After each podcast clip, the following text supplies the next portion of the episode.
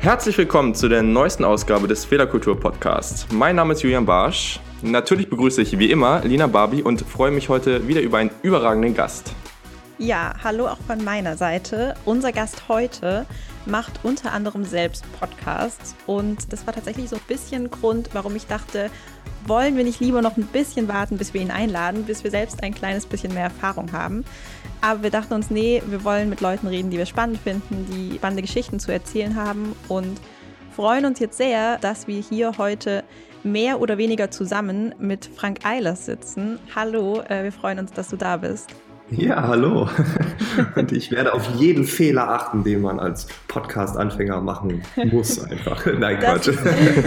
nee, Feedback ist auf jeden Fall super. Äh, da freuen wir uns und das äh, bringt uns nur weiter. Genau, Frank hat in Hamburg studiert, hat danach äh, eine Weltreise gemacht und dann so gemerkt, dieser klassische Weg, der vielleicht nach einem typischen BWL-Studium folgen würde, das ist nicht unbedingt was für ihn. Er ist dann in die Stand-up-Comedy gegangen und steht heute über 150 Mal im Jahr als Keynote-Speaker auf der Bühne und redet auf Konferenzen, Messen, Unternehmensevents über Themen wie Digitalisierung, digitale Transformation und Zukunft der Arbeit, was super spannend ist. Aber du darfst gerne nochmal selbst ein paar Worte über dich verlieren. Ja, da rede ich natürlich am liebsten über die Weltreise. nee, das war, war tatsächlich so. Also ich habe ähm, auf der Reise quasi äh, ja für mich festgestellt, ja, ich möchte was anders machen. Ne? Also das war so die Idee, weil wenn du auf einer, auf einer Reise bist, du bist irgendwie, in, irgendwie alle vier oder sechs Wochen in einer anderen Kultur, in einer, auf einem anderen Kontinent. Dort kommst du einfach mal raus aus dem, was du bisher kennst. Ne? Du bist auch nicht mit den Leuten umgeben, die sagen, oh, du musst dies und du hast jetzt den Abschluss, du musst jetzt das machen und bewerb dich da, ähm, sondern du bist halt frei, ne? mit deinen eigenen Gedanken, mit ganz komischen Leuten, würde man hier sagen. ja, vor Ort würde man sagen, wow, was für eine Inspiration. Und äh, dann habe ich auf dieser Weltreise quasi den, den Gedanken entwickelt, Stand-up-Comedy zu machen, weil kurz vor der Weltreise mir jemand gesagt hat, mach das doch einfach mal. Und ähm, ja, und dann kommt man wieder und dann ist man voller Euphorie und tritt auf. Menschen haben gelacht und du denkst, ja, das ist es. Aber dann sind ja wieder die anderen Leute wieder um einen rum, die sagen, hey, das, das, du musst doch hier das und so, ne? Und ja, das war sehr viel Energieaufwand, äh, die Stimmen so ein bisschen, äh, ja, ein bisschen auszuklammern. Mhm. Jetzt würde mich ja mal auf jeden Fall an der Stelle interessieren, wo du denn so lang gereist bist. Das habe ich in einem anderen Podcast schon mal gehört, dass du auf Weltreise warst und so. Und da sind wir auch auf dich aufmerksam geworden.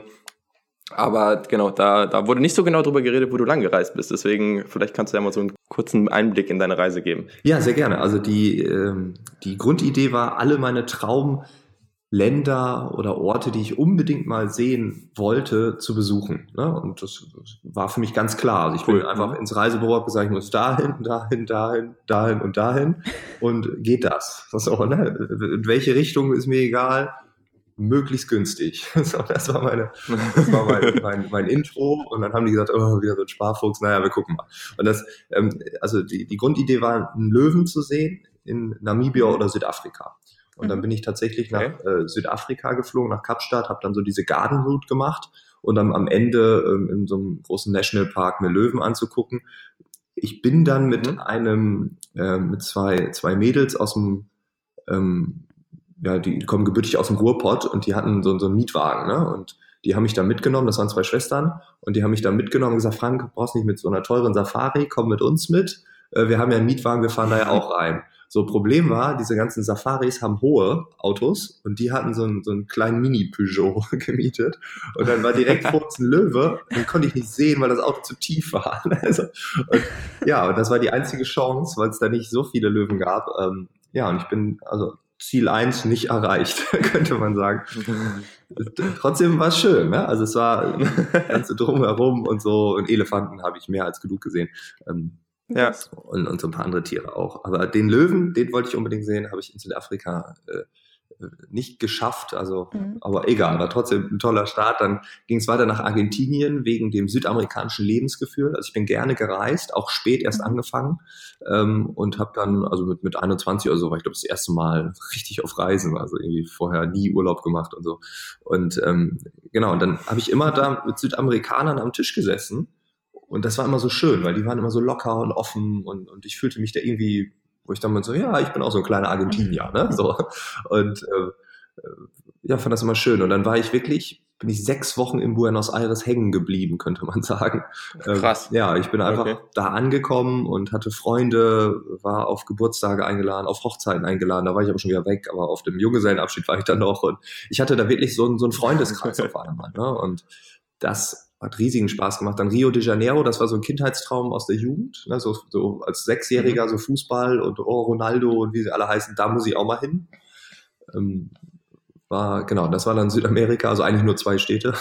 Und ähm, dann fünf Tage Sydney einfach als Umsteigestation für Neuseeland, da habe ich einen Roadtrip gemacht, zufälligerweise Geil, mit einem äh, sehr, sehr gut befreundeten Pärchen, ähm, die jetzt auch hier jetzt in meiner Nachbarschaft wohnen, also alles, alles toll, da sind wir so ein bisschen durch die Gegend gefahren mit dem Auto. Und dann am Ende war ich in Thailand und bin in ein äh, Kloster gegangen und habe in einem buddhistischen mhm. Kloster zwölf Tage meditiert. Und ja, und danach war ich ein anderer Mensch.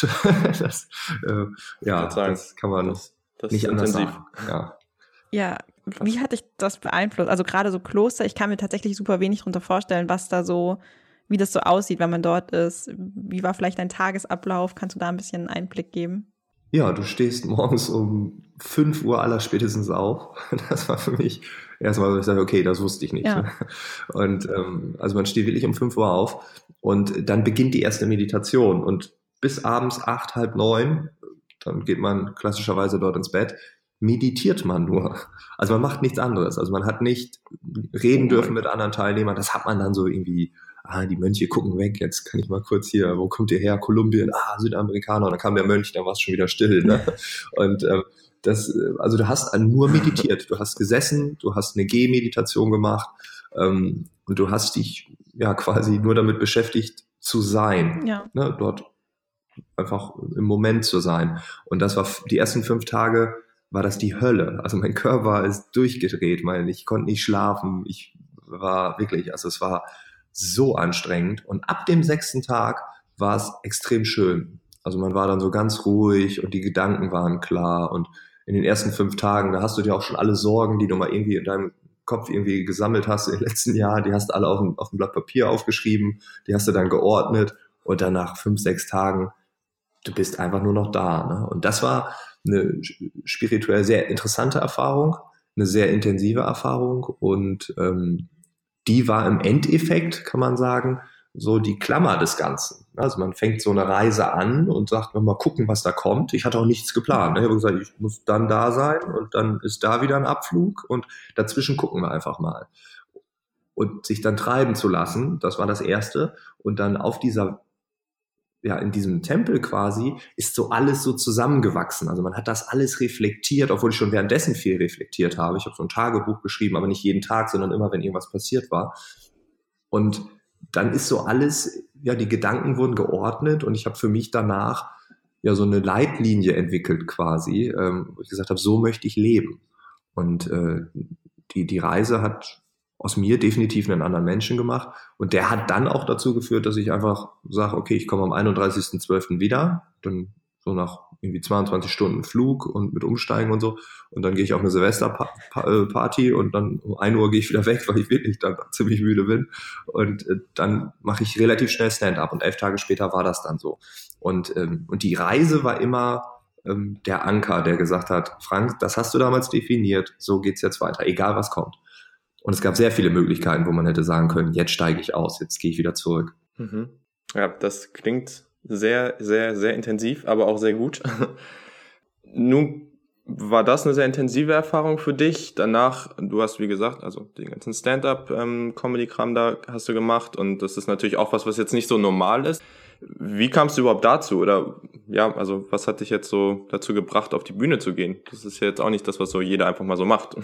nee, ähm, nee, ganz im Gegenteil. Also die meisten Menschen haben ja Angst davor, auf der Bühne zu stehen. Ja, genau, eben. das habe ich nie verstanden. Ne? Ich habe dann immer irgendwie in der Schule, das war, ich weiß noch, meinen ersten Vortrag, das weiß ich noch ganz genau, da war ich irgendwie elf oder so oder ich glaube elf oder zehn, da war ich noch in der fünften, sechsten Klasse, da mussten wir irgendwie so einen Vortrag halten. Und das hat mir so einen Spaß gemacht, ne? Da haben die Mitschüler haben geklatscht und ich dachte, huch, was ist das denn? Ne? Das ist ja, das ist ja schön. Und, ähm, und dann habe ich immer wieder gerne Vorträge gehalten in der Schule. Und dann war das, also ich ging nicht gerne in die Schule, aber wenn ich wusste, oh, heute Abend kann ich da heute Nachmittag oder heute Vormittag darf ich da vorne was vortragen, dann war das für mich ein schöner Schultag.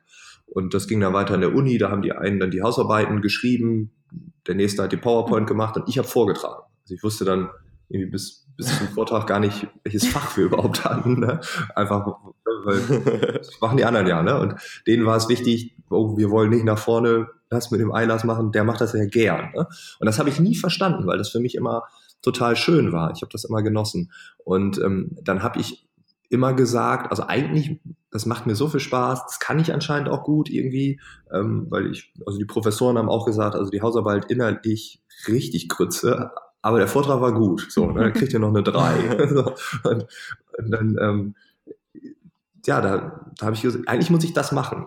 Und wenn man dann mal so guckt, was ist denn so ein klassisches Berufsbild, also alles mit irgendwo angestellt sein, da hast, bist du eigentlich nie der, der irgendwo viel vorträgt. Ne? Da kannst du irgendwie im Vertrieb, dann musst du aber auch schon Vertriebsleiter sein, um irgendwie tolle Konferenzen mal irgendwie ja. anschieben zu dürfen. Oder du musst eine Moderationsrolle haben. Aber Moderation fand ich auch irgendwie anders und nicht so cool. Also das war irgendwie, ich dachte, ja, eigentlich gibt's da draußen keinen Job. Und dann hat auf einer Party dann jemand zu mir gesagt, der selbst Berufskomedian war, mach das doch auch.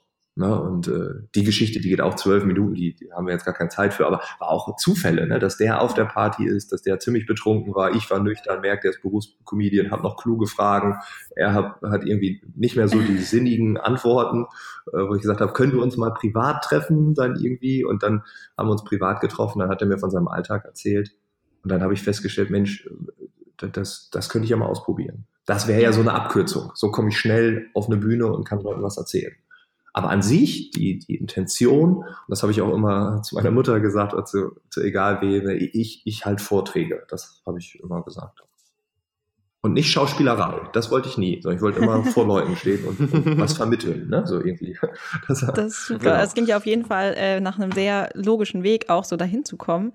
Was war dann so, oder was hat dich dann dazu bewegt, dann von Stand-up eher so da in die Richtung Keynote-Speaking zu gehen und wirklich auch Vorträge zu halten vor ja, Unternehmen aufmessen, wie auch immer. Ja, genau. Also die, die, ähm, die Logik, die man jetzt sieht, die ist ja immer nur im ja. Nachhinein. Das kann man vielleicht so sagen. Also sagt man, ja, der, ne, aber währenddessen gibt es keine Logik und, und das merkt man, also wenn ich jetzt so reflektiere im Nachgang, ähm, das waren alles Zufälle. Also ich habe meine, ich wollte ja auch nie Keynote-Speaker werden. Also ich wollte erst nie Comedian werden, dann rutsche ich da rein, bin Comedian. Dann kann ich da mehr als schlecht von leben, aber also eher mehr schlecht als recht. Also am Anfang gar nichts. Ich habe irgendwie 120 Euro Umsatz im ersten halben Jahr gemacht. Ähm, das ist nichts. Ne? Also musst du so Nebenjobs machen irgendwie und dann irgendwann ging das. Aber das war ja alles Zufälle. Und dann habe ich ähm, neben der Stand-up habe ich einen Podcast gemacht, der hieß Arbeitsphilosophen. Das war 2014. Ähm, und da habe ich über, über die Zukunft der Arbeit geredet, mit irgendwelchen Leuten, Interviews geführt, so wie wir es jetzt auch machen. Und das haben dann sehr viele Leute, sehr viele Menschen in dieser Szene gehört. Und dann wurde ich irgendwann angefragt, hey, kannst nicht auch hier bei so einer Konferenz reden? Ja, ja klar, kann ich das. Ne? Und da habe ich das noch so ganz ernst gemacht und so. Und da saßen dann wieder welche, die meinen, hey, das war doch ganz witzig, kannst du auch zu uns. Und dann ist das so gekommen, einfach so Stück für Stück. Dann hatte ich so alle drei Monate mal was, dann auf einmal war jeden Monat, dann war zweimal pro Monat. Und dann merkst du so, huch, das mache ich ja jetzt eigentlich auch schon. Ne? Und dann, ähm, also an sich war das auch gar nicht geplant, sondern das war einfach, das ist so gewachsen. Und dann irgendwann, da kommst du an einen Punkt, da kannst du nicht mehr beides machen, aus äh, zeitlichen Gründen. Du kannst nicht äh, an einem Tag an zwei Orten sein. Du kannst auch inhaltlich musst du dich mhm. irgendwann fokussieren, weil du echt sonst zu viele Baustellen hast. Äh, von der Positionierung her natürlich auch. Ne? Also wenn ich habe da nicht, ich habe irgendwie, ich weiß noch einmal, da habe ich beim NDR einen Fernsehauftritt gehabt und ähm, habe da eine Geschichte erzählt, die war halt inhaltlich ging die gegen null, ne? also war halt wie ich irgendwie mal so eine Affäre hatte irgendwie und habe das dann im Fernsehen erzählt und am nächsten Morgen um neun Uhr äh, stehst du bei einer Geschäftsführerkonferenz, wo äh, 250 Geschäftsführer sitzen und ich erzähle denen, wie die Zukunft der Arbeit aussieht und das ist ja also ist super absurd eigentlich. Aber das war mein, mein ja. Leben halt zwei Jahre lang. Und ähm, dann kam im letzten Jahr irgendwann der Punkt, wo ich sagte, okay, jetzt, also beides geht nicht mehr. Also ich musste viel zu viel absagen dann auch und auch im Nachgang noch absagen, weil, weil die Termine nicht passten. Und ähm, aber im Endeffekt waren es auch hier Zufälle. Vielleicht innerlich wusste ich immer, ich will dahin, das kann sein. Aber dass dann die Gelegenheiten aufploppten, das waren immer reine Zufälle. Ich habe es nie aktiv irgendwie gesucht oder so, sondern das kam einfach. Der große Unterschied zu vielen anderen ist dabei ja auch, dass naja, du studierst eine gewisse Sache, wie bei dir ja auch. Ich meine, BWL ist das klassische Beispiel. Ich meine, wir haben beide auch BWL studiert. Studierst das, machst dann irgendwelche Praktika, fängst irgendwo an, bist dir wahrscheinlich die Hälfte der Zeit immer noch unsicher, ob du das wirklich machen willst, machst es dann aber trotzdem weiter, rutscht dann da fester rein und entweder du findest das gut und machst es weiter oder du findest es nicht gut und machst es dann meistens auch weiter. Und das ist ja eigentlich nicht das, was es sein sollte. Deswegen ist es auch so cool, dass du das jetzt eben dass du einfach jedes Mal einfach deinem Gefühl gefolgt bist und dann da rausgekommen bist und jetzt an einem Punkt bist, der dir offensichtlich Spaß macht. Das ist auf jeden Fall ja sehr, sehr gut. Nun sprechen wir ja in diesem Podcast auch viel über Fehler und Fehlerkultur und du hast jetzt gerade über deine Anfänge auch so geredet und das sind ja auch tendenziell eher die Phasen, wo man dann auch mal Fehler macht, wo man dann auch so seine extremeren Lernerfahrungen hat. Ähm, Gerade bei dir jetzt, wenn du viel auf, auf einer Bühne stehst und so, kann ich mir vorstellen, dass es da andauernd irgendwie Momente gibt, wo man jetzt einfach mal was macht, wo man im Nachhinein sagt, so, äh, war jetzt vielleicht nicht das Beste oder so. Ähm, da, wird, da wird uns das natürlich jetzt mal interessieren, was du da so für Lernerfahrungen gemacht hast, was du für Fehler gemacht hast und wie du da im Nachhinein drauf schaust. Ja, die Bühne ist halt Scheitern per Excellence, ne? Also, also du, du hast, du sitzt nachmittags, sitzt du in, in der Küche oder im Wohnzimmer oder liegst im Bett, keine Ahnung wie, und sagst, ich habe die Idee des Jahrhunderts, ne? Und du schreibst dir so ein paar Stichpunkte auf, so, so, ist, so arbeite ich. Ähm, und ich habe das immer sofort auf die Bühne gebracht. Also ich hatte eine Idee, mir ist was passiert, ich habe was beobachtet. Und ähm, dann gibt's Comedians, die schreiben, also die schreiben Texte und tragen die dann mhm. vor. Und das, das habe ich nie gekonnt. Also ich habe es ein paar Mal probiert, aber das, das war nicht meins, sondern ich erlebe etwas, sehe etwas, dann kommen meine Gedanken dazu, dann laufe ich durch einen Raum, erzähle es mir und gehe dann möglichst schnell auf die Bühne. Und äh, das ist nicht nur einmal so gewesen, dass du denkst, ah, das ist die Story des Jahrhunderts. Und dann gehst du auf die Bühne, bist voller Selbstbewusstsein und nach zwei Minuten merkst du, nee, das ist also wirklich, das ist nicht mal die Story des Tages heute. Ne? Es ist einfach, es ist gar nichts. Fünf Leute lachen und die anderen denken sich, was erzählt der da? Ne? Und, ähm, das passierte mir permanent. Ähm, ich würde sogar behaupten, dass, äh, dass ich dadurch natürlich ein Stück weit auch zum Profi im Scheitern geworden bin, ne? weil die, die, ja, du musst dir vorstellen, du gehst mit einer Stand-up, wie wir es gemacht haben, diese amerikanische Stand-up, also du, Geschichten, die dir passiert sind, du machst dich wirklich nackig, ich habe Gefühle offenbart, ich habe wirklich ins Innerste reinschauen lassen. Also wenn man sich mein, mein Solo irgendwann mal angeguckt hat, dann weiß man am Ende dieser zwei Stunden, das ist Frank Eilers. Also da gibt's auch nichts anderes mehr. Ne? Ich lasse da wirklich sehr tief reinblicken. Und wenn die Leute in so einer ganz persönlichen Ebene ähm, nicht lachen, dann ist das auch immer gleichzeitig ein Angriff auf die Persönlichkeit. Und das fand ich ganz interessant, weil am Anfang ähm, ist man zerstört von einem Negativfeedback. Ne? Also die Menschen lachen nicht und du gehst nach Hause und mhm. bist zwei Tage depressiv. Ne? Meine Freundin hat dann irgendwie versucht, mich mhm. wieder hochzuholen. Hey, Schatz, ist nicht schlimm, du verdienst da eh noch kein Geld mit. Das muss auch noch nicht gut sein. ich so, ja, danke. Ne? Nee, aber als Beispiel. Ne? Und, und ähm, also was die am Anfang mitgemacht haben muss, das ist der Wahnsinn. Also ich habe sie neulich auch mal gefragt, so, wie war das eigentlich früher? Und sie so, ja, war okay. so, ne? Weil die hat dieses ganze diesen anfänglichen Leid, also das ist, Anf am Anfang war das war gut für einen Anfänger, aber trotzdem waren halt sehr viele Abende dabei, wo du wirklich ja komplett mental zerstört nach Hause kamst. Und dann eine, eine mentale Stärke zu entwickeln, zu sagen, ja, weiter geht's, ich muss mich wieder hinsetzen, ich muss überlegen, woran lag das, dass sie nicht gelacht haben und dann permanent zu reflektieren, das schützt dich davor. Und das geht dann so weit, dass du dann irgendwann, wenn du es drei Jahre machst, als Beispiel, da hatte ich irgendwie in, in drei Wochen vier Horrorauftritte, wirklich, wo du denkst, oh, oh Gott. Ne? Und es war mir einfach egal. Also ich bin viermal gescheitert, auch, auch einmal vor mehreren hundert Menschen. Und ähm, das war aber einfach, weil das, äh, weil das Setup nicht stimmte. Ne? Ich war dann irgendwie so, mhm. zwischen, zwischen Chören eingeplant, während die hinter mir und um mir rum aufgebaut haben. Ich wurde während des Stand-up noch angerempelt und so. Ne? Also das war von jemandem, der umbaut. Also, also es lag jetzt nicht unbedingt an mir. Aber wenn man dann da rausgeht ähm, ähm, und, und sagt, ja, ist egal, ne?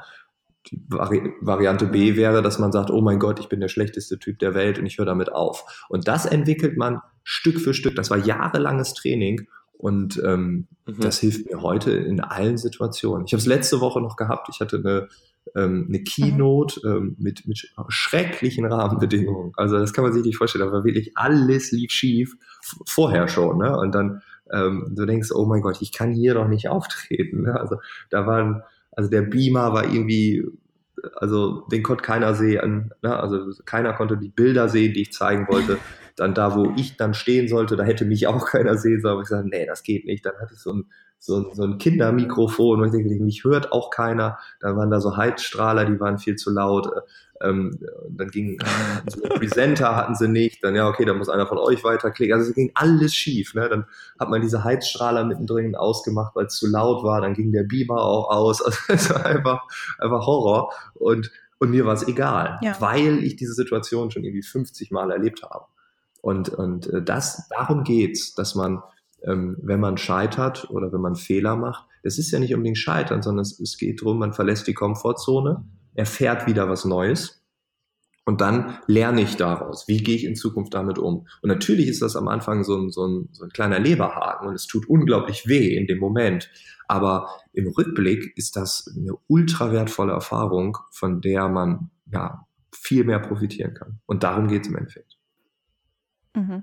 Das heißt, so das, was dann wirklich das so und nicht erträglich macht, aber das, woran man dann so lernt, ist tatsächlich einfach so, sich dem immer wieder zu stellen und immer wieder so zu merken, okay, es ist halt Teil davon und es geht trotzdem weiter? Also, oder? Ja, es ist ja auch nachhaltiger. Das ist mhm. genau so, weil ja. stell dir vor, du hast immer Erfolg. Du, du gehst 20 Mal auf die Bühne und 20 Mal funktioniert alles. So, dann hebst du ein Stück weit ab, weil du denkst, ho, ho, ho, super, ne? Und, ja. äh, aber langfristig, nachhaltig ist aber ja, wenn du zwischen diesen 20 Auftritten vielleicht ein oder zweimal gescheitert bist, dann hast du reflektiert, du hast gelernt, du hast gemerkt, okay, folgende Rahmenbedingungen müssen stimmen. Räume, wie verhalten sich Räume, wie verhalten sich bestimmte Zuschauer und was, wo bin ich zu weit gegangen, wo habe ich eine Grenze überschritten, wo hätte ich vielleicht eine Grenze überschreiten müssen. Also es sind ja eine Million Faktoren, die sowas irgendwie zum Erfolg bringen oder mhm. nicht. Und die musst du alle durchleben. Und nur so kannst du auch in fünf oder in zehn oder in 20 Jahren in irgendeiner beliebigen Situation und auch dann kommt ja noch was Neues, darauf reagieren. Darauf kommt es an. Darum glaube ich, nur durch diese Fehler, durch diese, diese, durch diese Lernerfahrungen ähm, bin ich besser geworden. Nicht durch die, durch die erfolgreichen Sachen, sondern durch die, die schiefgelaufen sind. Und natürlich braucht man dann auch ein erfolgreiches Erlebnis. Also wenn du das erste Solo spielst und äh, das ist äh, viel zu ausverkauft, äh, viel zu viele Menschen sind in dem Raum und alle haben Spaß, ähm, dann, dann pusht dich das für ein halbes Jahr. Gleichzeitig hast du aber in diesem halben Jahr auch diese, diese Täler äh, und, und, und die machen dich aber im Endeffekt, glaube ich, wirklich stark. Okay. Du hast jetzt ja gerade auch gesagt, dass man sich halt auch einfach immer wieder auf neue Situationen, auf neue weil es die Anforderungen irgendwie auch anpassen muss, einfach je nachdem auch was gefordert ist, gerade wahrscheinlich auch als Keynote-Speaker, weil da ja wahrscheinlich dann doch auch ein bisschen Vorgaben von den Unternehmen kommen. Wie schaffst du es, 150 Mal im Jahr auf der Bühne zu stehen und dich da immer wieder auf eine neue Situation einzulassen und auch darauf vorzubereiten? Ähm, ja, genau. Also ich glaube, dass das, also es hat Darwin ja schon gesagt, ne? also nicht der Stärkste oder der Klügste äh, wird überleben, sondern der uh, the most adaptable to change. Ne? Ähm, ähm, oder hat er es so gesagt oder verwechsel ich es gerade? Nee, der, der sich am meisten anpassen ja, kann. Vielleicht genau, war es auf ja. Englisch jetzt. Ja, doch, doch. Ich ja. übe gerade Englisch. also, äh, genau, also, ne, also der, der, der flexibelste, der sich am, am besten auf die Umwelt anpassen kann, ähm, der wird überleben. Und überleben ist jetzt ein bisschen drastisch ausgedrückt, aber genau darum geht's. Also ich, ich habe keinen Standardvortrag, das wäre öko, ökonomisch gesehen, wäre das das Klügste. Du entwickelst eine Nummer, ne, 45 Minuten, man kann mich buchen, ich fahre hin, spul ab, fahre wieder weg. Ähm, so war es auch mit der Stand-up ein Stück weit. Darum habe ich im Endeffekt bin ich dort auch ein bisschen ein Stück weit zurückgegangen, ähm, weil du musst um eine Nummer, die im Fernsehen gezeigt wird, musst du, die musst du 50, 100, 150 Mal spielen, um zu wissen, ah, die funktioniert auch jetzt auf einer großen, ganz, ganz wichtigen Bühne. Ähm, mhm. Bei den Keynotes war es so, da wurde ich gebucht und dann ruft jetzt ein Konzern an und sagt, Herr Eilers, wir wollen hier Zukunft der Arbeit machen. Ne, wir haben das und das schon ausprobiert, das hat nicht funktioniert aus den und den Gründen, können Sie da was zu sagen? Und dann fährst du dahin und dann bringt es mir nichts, wenn ich ein Standardprogramm abspule, weil dann sitzen die da und sagen, ja, das, den haben wir doch, das haben wir doch erzählt, das haben wir doch hier schon ausprobiert. Gleichzeitig ruft am nächsten Tag ein, ein kleines oder mittelständisches Unternehmen an und sagt, ja, wir haben irgendwie in der Zeitung gelesen, neue Arbeitswelten, unsere Mitarbeiter hören irgendeinen Podcast von Ihnen oder von keine Ahnung wem und wir wissen, also was ist das? Also gehst du dahin und musst denen das erstmal erklären.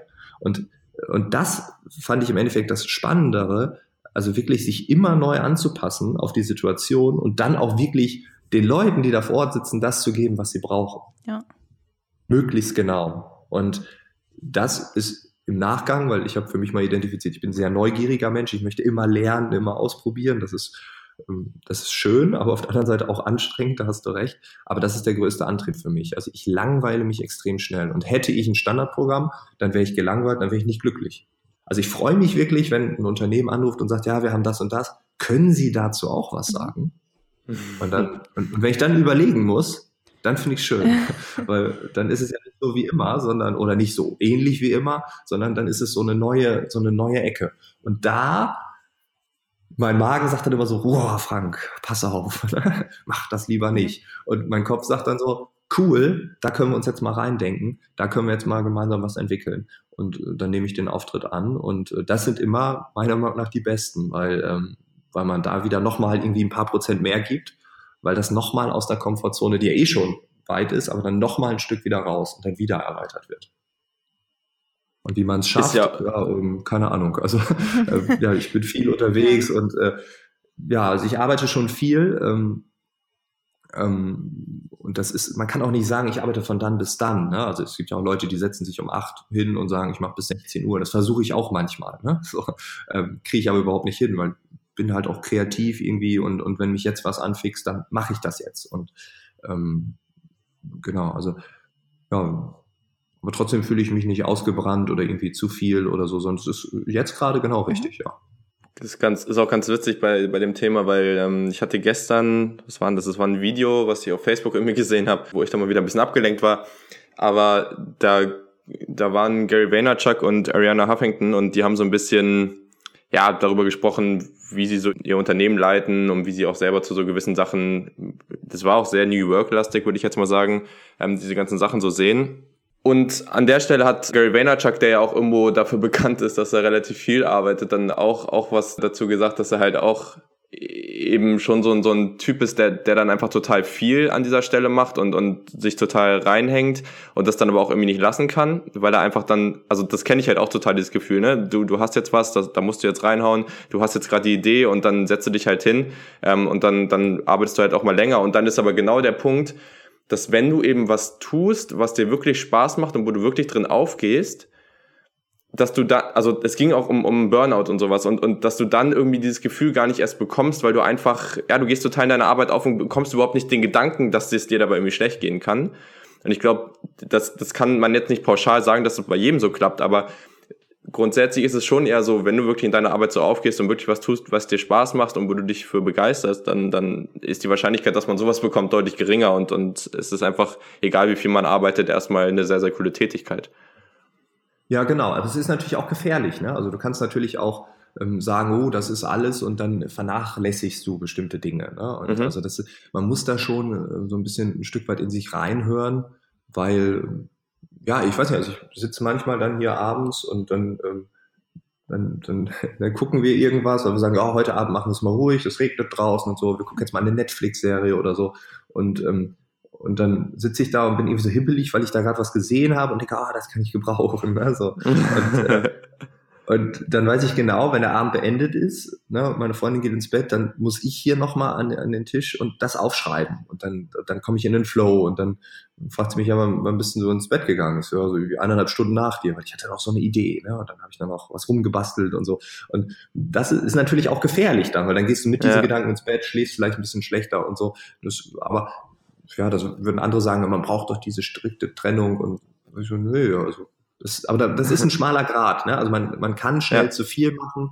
Ähm, deswegen, da muss man so ein bisschen ähm, in sich hineinhorchen. Und ich habe zum Beispiel für mich auch bemerkt, dass so, so drei, vier Wochen Urlaub, nee, das, also das, da wird mir schnell langweilig, ne? Also dann in diesen drei, vier Wochen Urlaub arbeite ich dann lieber ein bisschen Ne? Also ich bin dann irgendwo und, und äh, für dann auch manchmal, weil mhm. da habe ich Raum, auch manchmal auch für Telefonkonferenzen, also wo ich sage, komm, da, ne, da ist irgendwie eh Mittagspause oder viel zu heiß hier in Asien, dann können wir dann reden. Das ist bei euch dann irgendwie um, um die Uhrzeit, das passt dann auch. Und ähm, weil ich habe da vorher diesen Raum gehabt, auch da entspannt Gedanken drüber ähm, einfach schweifen zu lassen und dann komme ich vielleicht auf eine Lösung, die wir bisher nicht hatten. Und ja. genau, also es ist ein ganz schmaler Grad, aber nichtsdestotrotz glaube ich, ist es ein sehr angenehmes, äh, sehr angenehmer Zustand, wenn man den hinbekommt. Mhm. Okay, und jetzt, weil wir auf jeden Fall auch nochmal ein bisschen über das inhaltliche Thema sprechen wollten, dass ähm, oder über Fehlerkulturen Unternehmen, Organisationen und da hast du natürlich einen sehr, sehr interessanten Einblick, weil du in sehr vielen unterschiedlichen Organisationen unterwegs bist. Deswegen, also für alle die, die jetzt von dir noch nicht so viel gesehen haben oder gehört haben, guck da ruhig mal. Es gibt zum Beispiel auch auf YouTube so eine wunderschöne Serie mit äh, Professor Dr. Günther Dück und, und dir, wo du als Taxifahrer unterwegs bist. Fand ich, fand ich sehr unterhaltsam. Und geht halt sehr viel um Digitalisierung, aber auch wirklich sehr tief in die Materie. Also das ist teilweise wirklich sehr, sehr spannend und auch für, für viele einfach nochmal was Neues. Auch wenn man denkt, man ist schon voll im Thema Digitalisierung drin, dann gibt's da garantiert auch nochmal Sachen, über die man sich noch keine Gedanken gemacht hat.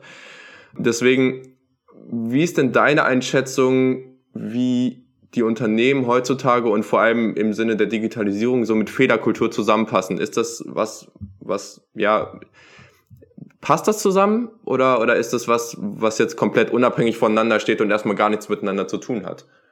Ja, ich glaube, dass die, äh, dass die Fehlerkultur in Unternehmen sich äh, vielleicht ein Stück weit ändert, aber es ist wirklich schwierig. Ne? Also du, du bist manchmal ähm, bei Konzernen, ich hatte neulich den Fall, da habe ich auch darüber gesprochen, dass, ähm, dass ein Unternehmen oder ein Konzern, der einen großen Wandel gerade ähm, nicht hinter sich hat, sondern eigentlich mittendrin steckt.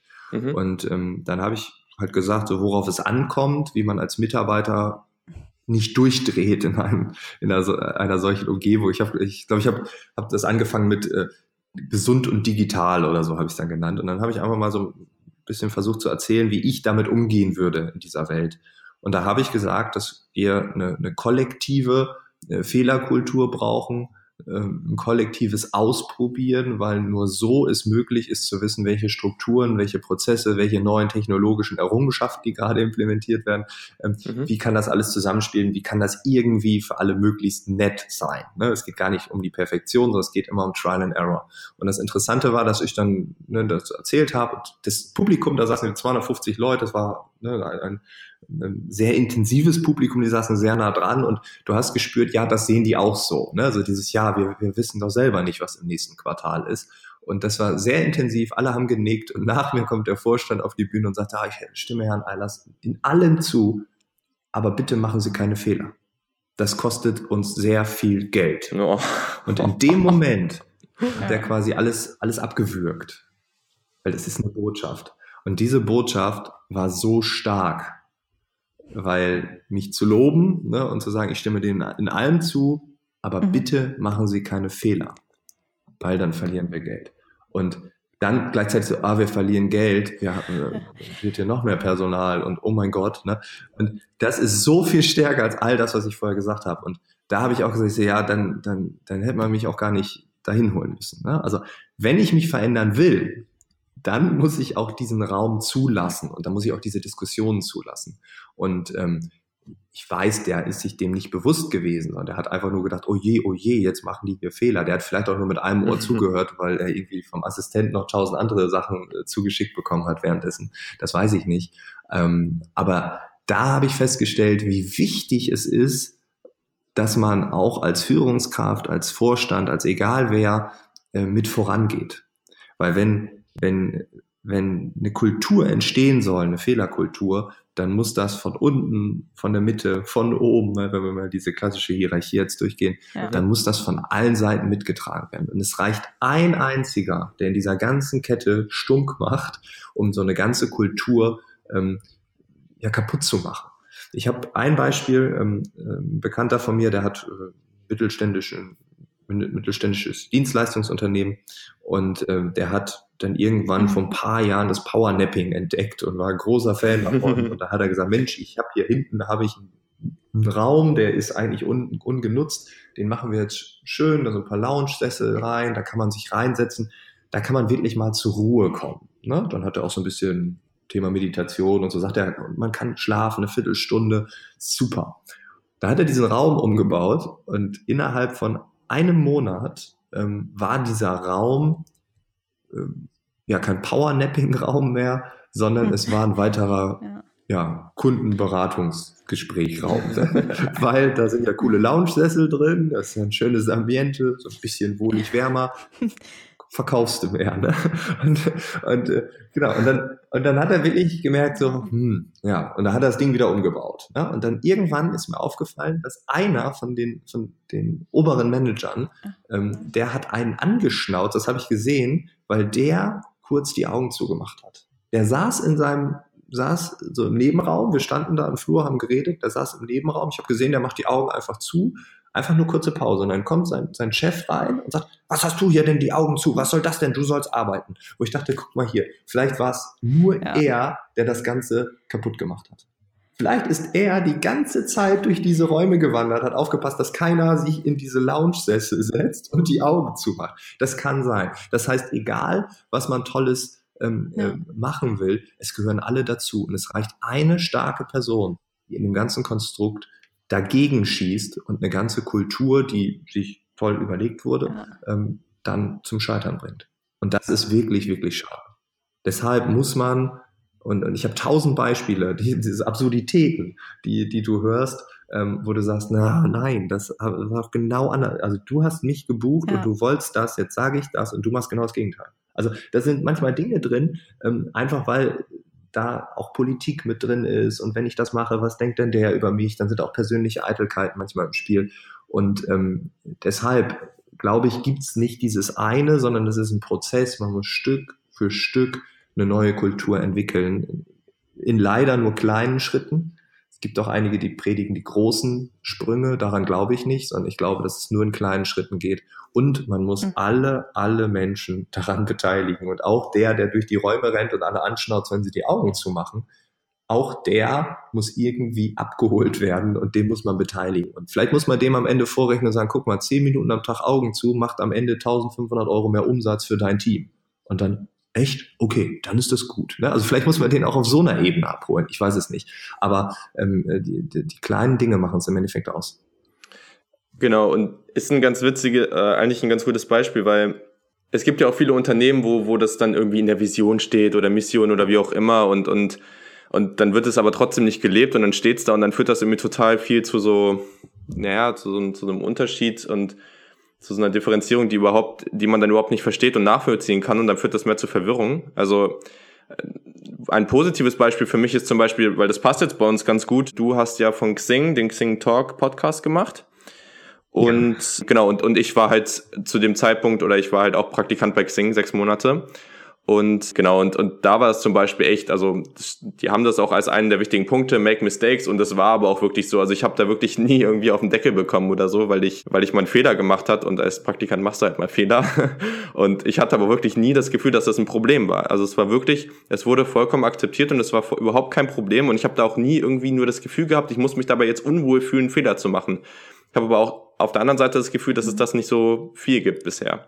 Und das ist halt dann schon doof. Also es wäre ja. voll schön, wenn es das mehr geben würde. Ja, natürlich. Und ähm, also natürlich haben aber Unternehmen wie Xing es ein Stück weit einfacher, ne? weil, die, weil es die noch nicht so lang gibt. Also man konnte, die Kultur ist mhm. noch nicht 80 Jahre alt. Ne? Ja. Also wenn man natürlich bei größeren Konzernen schaut, die die halt in den 80er, 90ern diese komplette ähm, produktivitätsgetriebene, prozessorientierte Entwicklung hinter sich haben, wo alles irgendwie mhm. perfektioniert werden musste, jedes ähm, Rad muss haargenau, millimetergenau ins nächste greifen. Ähm, das ist natürlich schwierig, dann zu sagen, so jetzt habt ihr alles perfektioniert und jetzt ist die Welt da draußen so kompliziert, also das Perfekte passt nicht mehr. Ähm, und da die Schritte wieder äh, zurückzugehen oder zu sagen, ja, äh, wie soll das, also wie kann man das jetzt unter einen Hut bringen, das ist gar nicht so einfach. Nichtsdestotrotz müssen sie es ja machen. Ne? Also die Welt da draußen ist auch für die großen Tanker.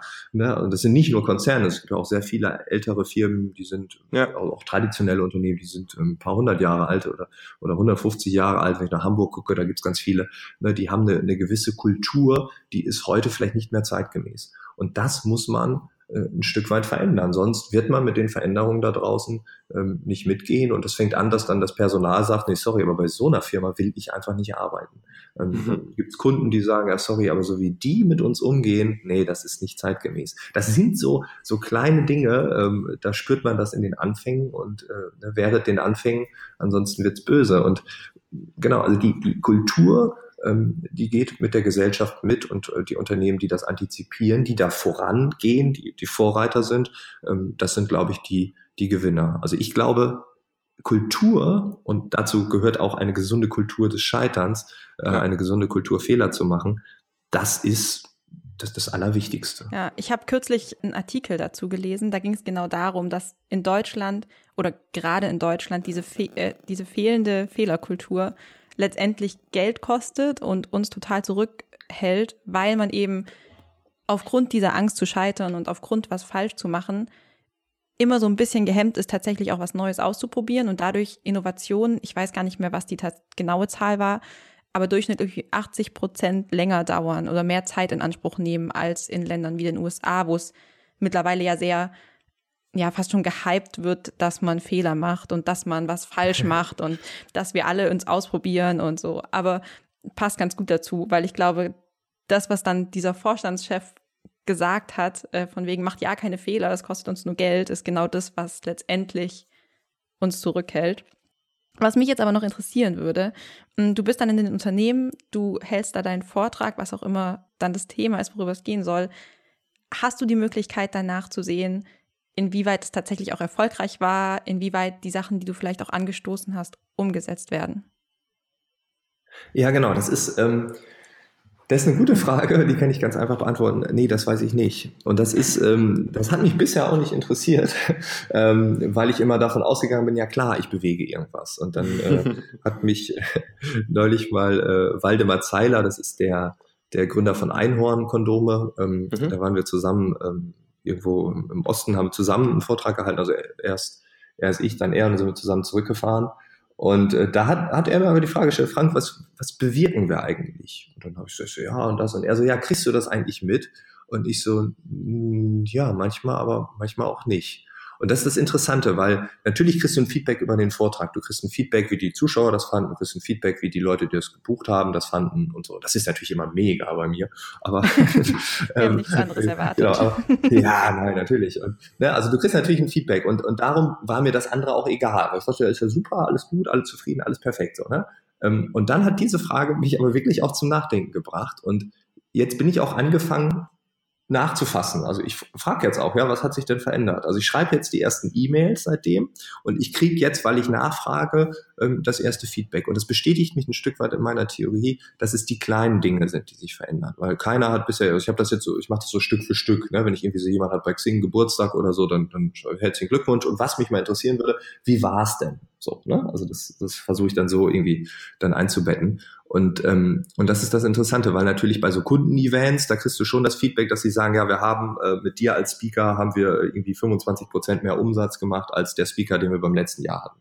Einfach weil das thematisch besser passt oder so. Da hast du natürlich dann Kennzahlen, die gemessen werden können. Aber wenn du ähm, wenn es um, um, um, um Veränderungen in Unternehmen gibt, die kannst du ja auch gar nicht in KPIs äh, oder, oder in irgendwelchen Zahlen zusammenfassen. Deshalb ist es immer natürlich auch eine, eine gefühlte Wahrnehmung. Also wie ist das Wetter heute? Ja, circa minus vier Grad. Ähm, ja. Können aber auch minus zehn sein oder, oder plus vier. Ne? Das kommt drauf an, ne? wie es einem geht. Und, und deshalb ist das äh, schwierig zu beantworten. Ähm, nichtsdestotrotz ähm, glaube ich, und das ist halt natürlich immer so, so stichprobenartig, das Feedback, ähm, dass wenn Menschen eine E-Mail schreiben oder bei Twitter eine Direktnachricht oder teilweise auch anrufen äh, und sagen, hey Frank, äh, das und das, was du damals gesagt hast, wir haben jetzt das und das. Ne? Oder oder Leute rufen an und sagen, ich habe gekündigt, weil du das und das gesagt hast. Ne? Und, ähm, ich habe für mich festgestellt, ich möchte das und das machen und genau das kriege ich hier in diesem Unternehmen nicht hin. Dann bin ich zur Konkurrenz gewechselt und da kann ich mich genau in dem Bereich ausleben. Ähm, und das sind ja die Veränderungen im Kleinen. Das fängt beim Individuum an und hat dann natürlich auch eine Auswirkung auf die Organisation. Inwiefern das messbar ist, ja, das ist die große Frage. Auf der anderen Seite sage ich, oder habe ich die, die, eine ganz, ganz klare Haltung dazu, wir müssen auch nicht alles messen. Ne, nur weil man jetzt das Internet hat oder weil man im Marketing jetzt denkt, man kann alles messen, muss man nicht alles messen. Und es gibt äh, gleichzeitig, wenn gerade Marketing ist es ja so, dass man immer sehr stark Kennzahlen getrieben ist. Äh, gleichzeitig mhm. werden aber Kampagnen gefahren, die eigentlich auch mit der Realität und den Zahlen auch gar nichts zu tun haben. Also ist auch da so ein bisschen ambivalent. Und ähm, ja, aber wie gesagt, ich glaube, es sind die kleinen Dinge, die das ganze große Ganze anschieben. Ähm, ja, es dürfte aber ein bisschen schneller gehen. Das, äh, das, ja, da bin ich mit denen, die das große Ganze predigen, ähm, doch auf einer Seite, dass wir vielleicht in einigen Bereichen vielleicht ein Stück weit zu langsam äh, sind und vielleicht ein paar Fehler mehr machen dürften, um ein paar PS mehr auf die Straße zu bringen. Ja, und ich glaube, das ist auf jeden Fall was, was ganz Interessantes, das weiter zu beobachten. Und wenn du dann in einem paar Monaten oder ein paar Jahren wieder mal bei uns im Podcast bist, dann kannst du ja mal erzählen, äh, was du da so weiter ähm, ja, gelernt hast aus diesen Rückmeldungen, die du teilweise auch bekommst. Im, Sehr gerne. Im Anblick auf die Zeit wollten wir aber jetzt das, diesen Teil des Gesprächs erstmal beenden und auf unsere Rubriken zu sprechen kommen. Da habe ich dich ja vorher auch so ein bisschen gebrieft. Mal gucken, wie gut das geklappt hat. Aber genau, wir machen ja immer unsere Rapid-Fire-Runde, ähm, wo wir einmal jeder eine komplett random Frage stellen. Und das möchten wir natürlich auch mit dir machen. Und deswegen bitte ich Lina einfach mal anzufangen mit ihrer Frage. Ähm, ja, meine Frage ist, gibt es einen Gegenstand, ohne den ihr keinen einzigen Tag leben könntet? Und es darf nicht das Handy sein und nicht der Laptop. ich wusste es, ich wusste es. ja. Dann also ich habe schon einen. Also ja, dann mach mal, mach du mal. Ja, okay. Es ist eine Packung Tempotaschentücher, die ich immer dabei habe. Immer, weil meine Nase ab und an mal läuft und ich kann nicht einschätzen, wann. Und darum habe ich so eine, seit, seitdem ich zehn bin, habe ich immer eine volle Packung gut und günstig Taschentücher dabei.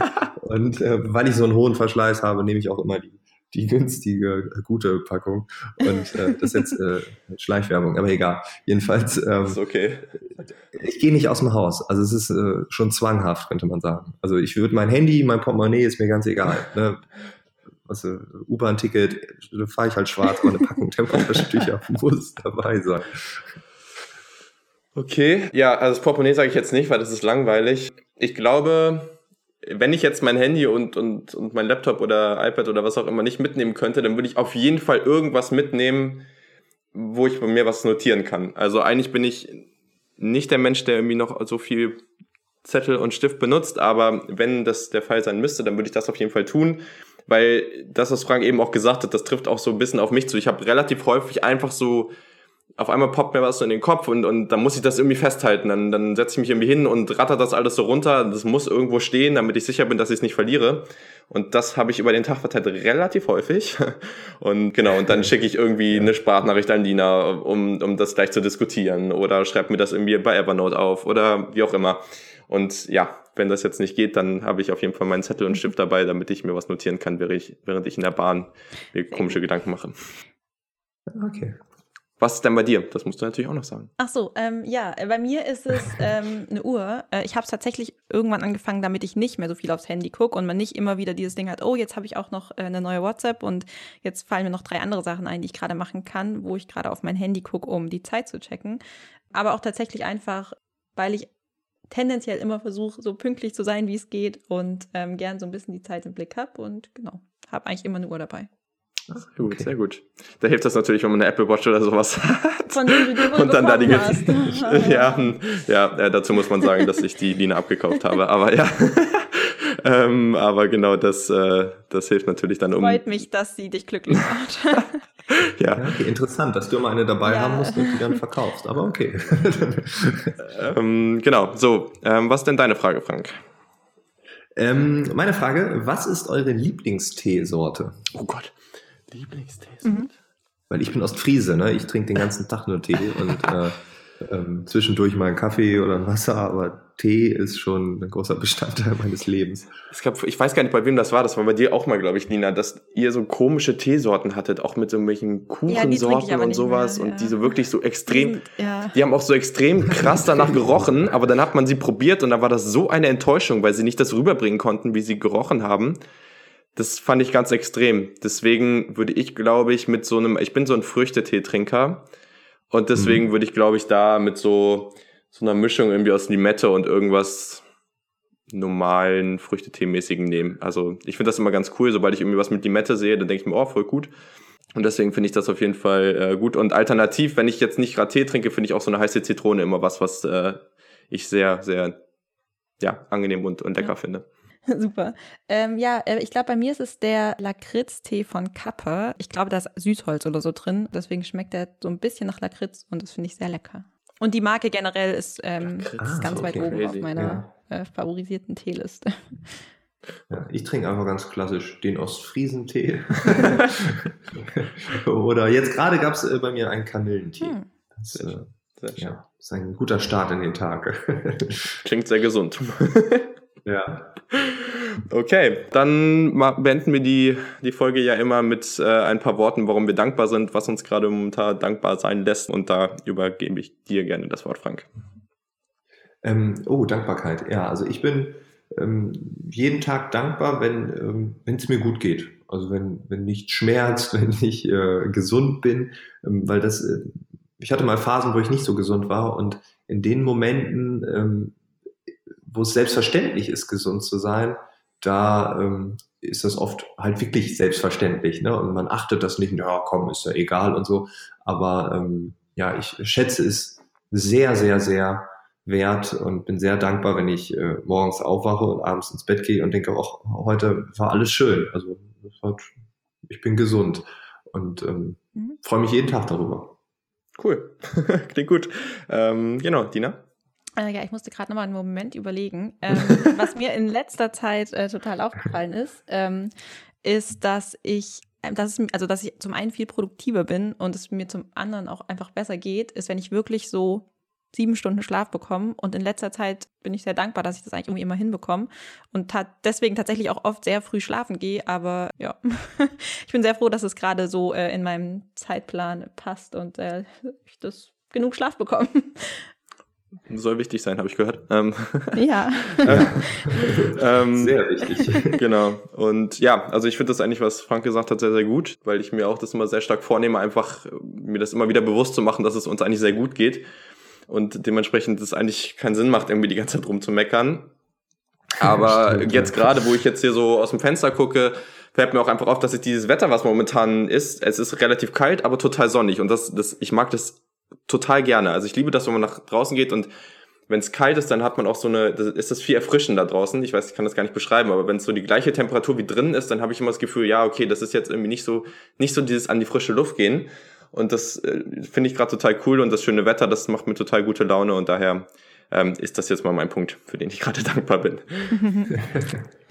Perfekt, genau. Dann ähm, dir schon mal vielen, vielen Dank. Wir möchten dir aber natürlich trotzdem nochmal die Möglichkeit geben, irgendwas, was jetzt ansteht, in nächster Zeit nochmal zu bewerben oder einfach mal kurz trotzdem zu erzählen, was jetzt, was jetzt in den nächsten Wochen so kommt, was unsere Hörer noch so wissen sollten. Vielleicht hast du eine, eine neue coole YouTube-Serie oder was auch immer noch ansteht, was, wo man mal reinschauen sollte. ähm, kannst gern nochmal drei Worte dazu verlieren.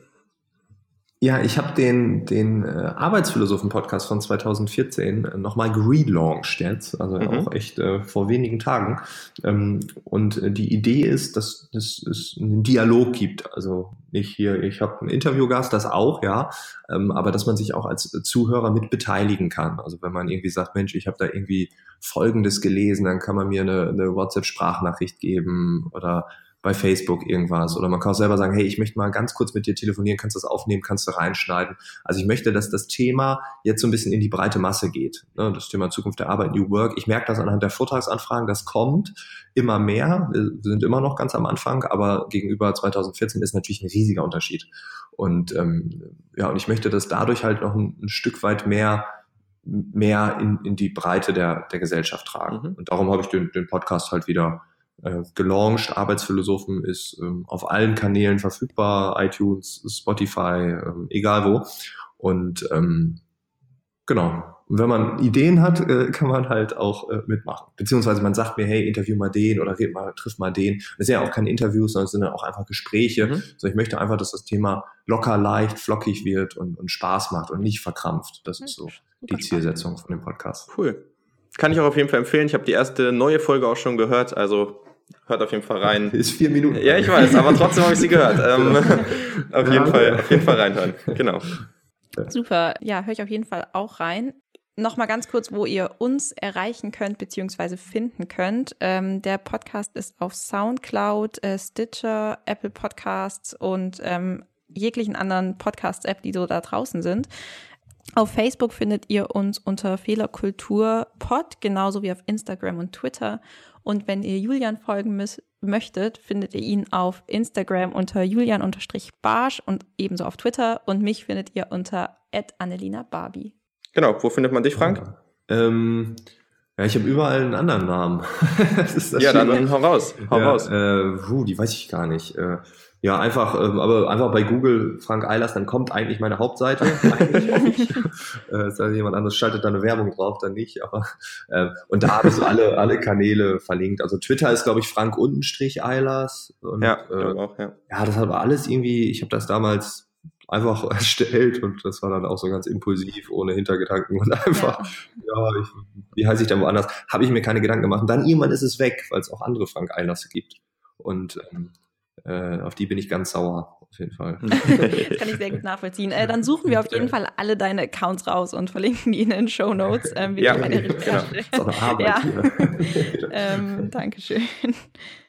Genau, und auch wenn ihr uns äh, eine Review da lassen möchtet, freuen wir uns sehr, wenn ihr irgendwie Feedback habt, ähm, irgendwas, was wir verbessern können sollen. Ähm, ja, gerne immer in, entweder eine Review bei den Podcast-App oder eine Mail an fehlerkultur.gmail.com. Ganz genau. Perfekt. Und dann reicht das jetzt auch. Kurz, knapp unter einer Stunde geblieben. Das, das läuft auf jeden Fall.